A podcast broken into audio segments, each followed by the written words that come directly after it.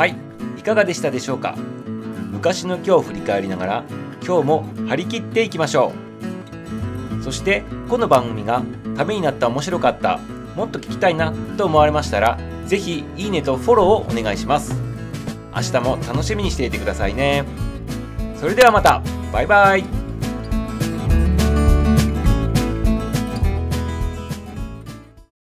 日は何の日？気になる日。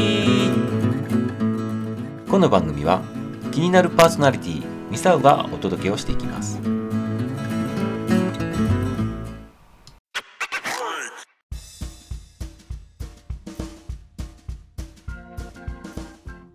2021年6月17日。昔の今日は何の日だったんでしょう？今日は自由の女神像がフランスからアメリカに送られた日です。1885年日本では明治18年のこの日あの有名な自由の女神像がフランスの方からニューヨークに届いたといったそんな日になっています。今日はこの自由の女神像についての面白おかしい雑学と知識歴史などをね振り返ってみたいなっていうふうに思っています。結構ね知ってるようでね知らないね情報がねたくさんありますので、ね、楽しみにしていてくださいね。今日はウェブサイトニューヨークゴリサイトさんのね記事の方から参照引用してお伝えしていきたいなというふうに思っています。自由の女神ってねほとんどの方がこう言われると思うんですけど実はね正式な名称があるわけなんですね。その名称っていうのは英語名で言うと Liberty in Lighting the World って言うんですね。そしてこれを日本語訳にすると正式な名前としては世界を照らす自由っていう風になるわけですね。ということで自由の女神像っていうのは込められた意味とあと女の人がでこう立ってますよね松明持ってね。合わせて自由の女神っていう風にね呼んでるっていうことなんですね。でも正式名称は今ほど言ったようなね名前になるということですそしてこの自由の女神像っていうのは1885年に友好の印としてフランスから届いた贈り物ということなわけです。これが昔の今日だったっていうそういう日付になるわけですね。もともとアメリカはイギリスの植民地でそちらのイギリスの方から独立を表明してねこう戦ったわけなんですけどその際唯一ねこう味方についてくれたのがフランスだったということでフランスとアメリカが一体となってイギリスに対抗してアメリカが独立を勝ち取ったというそういう歴史があるわけなんですけどそういった意味でねフランスの方からお祝いとしてねこう届いたということになりますね。そしてね自由の女神像にまつわるね色のお話なんですけど今自由の女神像って何色してます？そうですよね。皆さんこう記憶に残ってるのがこうエメラルドグリーンというか緑っぽい色してると思ってるんですけどまさに今そうなんですけど実はね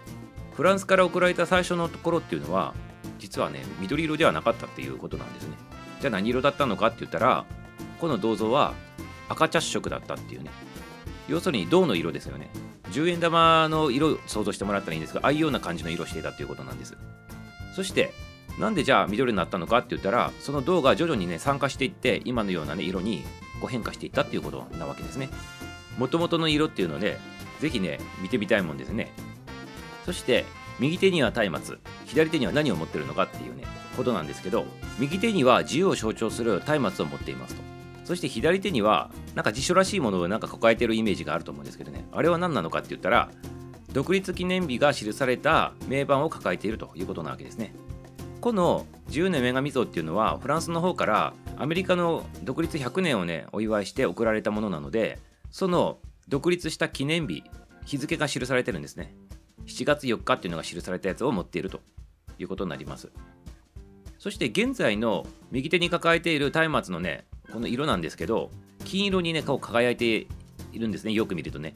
でこの金色のやつは金で作られてるわけなんですね。24金で作られてるということなわけです。そしてこの松明の炎の部分っていうのは1986年にねこう修繕されたか何かでね取り替えられててね24金に今なってるということですね。で初期の一番最初の松明っていうのは台座のね内部のロビーにね飾られているということだそうです。そしてねこれもねなかなか知ってる人がね少ないんじゃないかなと思う面白いねお話なんですけど女神像のね足には何があるのかっていう話ですね。足元ですね。で足元をここ写真に出てるの見ると鎖を踏んでますね、まあ、自由の女神さんが足でねこの壊れた鎖をね踏み潰しているということをやってますね。でこの壊れた鎖っていうのは象徴なわけですね。何を象徴してるのかって言ったら弾圧とか暴力とかそういったものからの解放を意味してるっていうことらしいですね。なのでそれをま踏んづけて解放してるっていうことを表しているということなわけです。でこれはねやっぱ普通にねこう見て下の方からこう見てると足元の方はねこう見えないですね。人間の視界的に言うとね。ということでここの部分がなかなかね皆さんね見れないっていうか、ね、知らない人も多いんじゃないかなというふうに思いますね。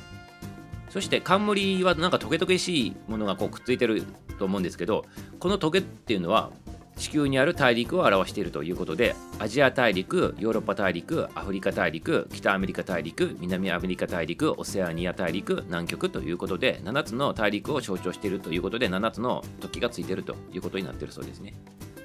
そして自由の女神の高さっていうのが純粋に像の高さだけだと約46メートルだそうですねそして台座の高さが47メートルなのでその台座と自由の女神の大きさを足すと約93メートルになるそうですね。なので下から見ると足元が見えないっていうのはやっぱ90何メートルの高さあるわけなので足元のね鎖踏んでるところっていうのはなかなか先のねやつが見れないっていうことになるわけですね。そして重さがなんと225トンらしいですね。めちゃめちゃ重いですね。でちょっと疑問なんですけどフランスの方からこう送られてきたって言ったんですけどこんな重いもんどうやって運んできたのかっていうことねちょっと疑問に思わないですかね。実はこれはフランスからアメリカの輸送の際に350個にねこう分割されて送られてきたということになります。214個のね箱詰めにしてね送られてきたっていうことになるわけですね。でこの自由の女神像っていうのは鉄の骨組みをベースにしてあって無数に分かれた銅のこの部分部分っていうのを貼り合わせてできているっていうことでこんなゲートが可能だったっていうことになるわけですね。そしてこの自由の女神っていうのはフランスのね彫刻家の方とフランスの技師の方がね設計したということで実はあのエッフェル塔をね設計した人たちがこう自由の女神像の設計にも関わってたということになるわけですね。はいということでね今日は自由の女神像についてのねお話をしてきました。テレビとかねこう自由の女神像を見る機会っていうのは多いと思うんですけど今日言ったね、細かい足元のお話とかね、なかなかね、皆さんね、知らないお話をね、今日ね、いかがだったでしょうかね。豆知識としてね、覚えておくとね、またね、お話のネタにもなるんかなというふうに思っておりますね。ということで今日は自由の女神像がフランスから送られてニューヨークに届いた日ということになります。